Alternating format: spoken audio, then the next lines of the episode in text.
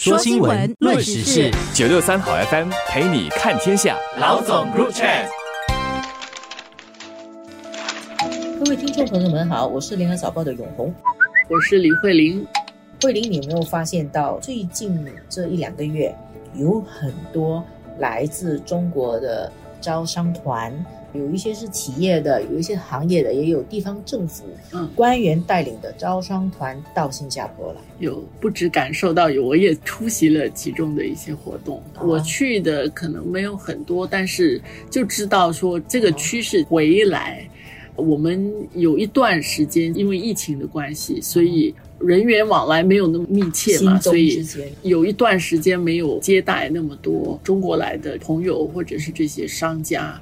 他们中国那边开放之后，就东南亚这个地方成为中国的地方领导，他们可以出去、愿意出去的第一站。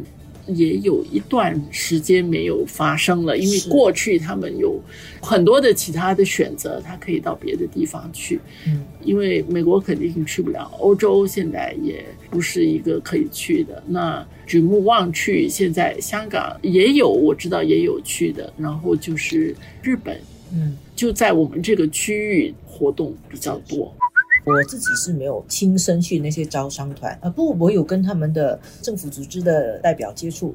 天津的副市长就来了，嗯，然后苏州的高新区来了，苏州本身的市委书记其实是来了，是有一些我自己没有接触到的，从报道上面看到的，从山东青岛的，然后还有福建泉州的一个团来了。对我这几天也接到，接下来还有哪些？朋友要来，哪些团要来？再约，看到时候是不是能够碰上面。包括从上海来的，从山东来的，这些其实都山东省啊，就不是青岛市。对对，山东省啊。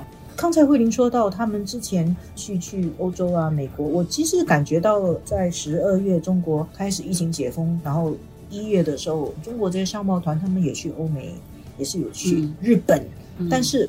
跟过去不一样的就是，可能出国的那个地方的比例里面，这一次东南亚在他们出行的目的地的占比里面是比以前多。嗯，这样的往来当然是一件好事。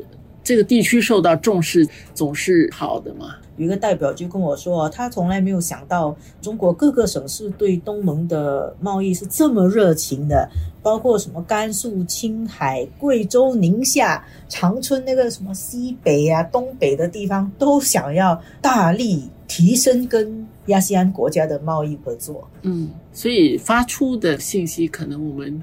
可以分几个层面去看，一个是我想，就是中国今年拼经济嘛，为什么要拼经济？需要拼了，所以你可以想象过去一年的那个疫情，嗯，对中国的经济造成的伤害确实是蛮大的。我们知道很多的民营的企业，特别是中小企业，在这整个疫情开开关关、封锁开放这样的节奏当中。有很多承受很大的压力，甚至有很多是倒闭的。这样你倒闭的话，你这个失业率是一个问题。嗯，你怎么样去创造就业？经济的压力其实也很大。整体的那个 GDP，你今年要增长多少？增长点是什么？这个每个省市都需要做文章，中国政府整体才能够做出一个大文章来。所以，我想个别的一些地方可能。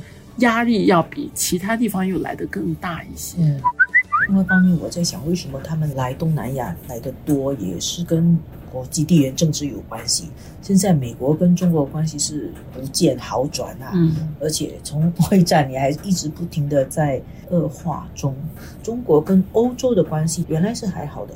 但是去年的那个俄乌战争以后，中国跟欧洲的合作也受到了蛮大的挫折吧。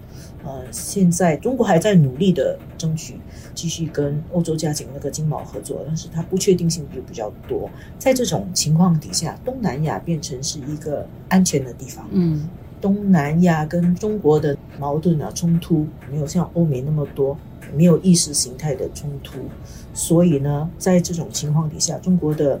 企业他们要在外面找一个突破口，包括他要走出来，或者他要招商，这个变成是一个他一定要用力关注的地方。这些算不算是机遇？对新加坡跟东南亚来说，怎么样去应对这些机会？机遇永远都是跟风险并存的，机会越大，风险也越大。就是因为很多人都认为地缘政治风险大，所以欧洲、美国他们都不大愿意去中国，所以才变成东南亚有这么大的机遇嘛。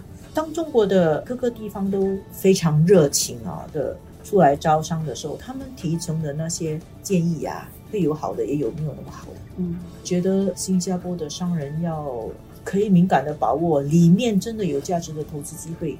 或者你换一个角度，现在中国的经济它比较困难的时候，嗯机遇一方面是可能可以给你带来很多实际的你有赚钱的机会，这个是一个；还有另外一个是你有一个赚人情的机会。雪中送炭的机会。但是这个雪中送炭，我我是觉得，当你是一个商人的时候，啊，你在考虑事情，雪中送炭这种是要很高境界你才能够做得到，因为商人照理他是非常务实的。我在想，你需要去衡量地缘政治，包括你自己本身是从事哪一个产业的。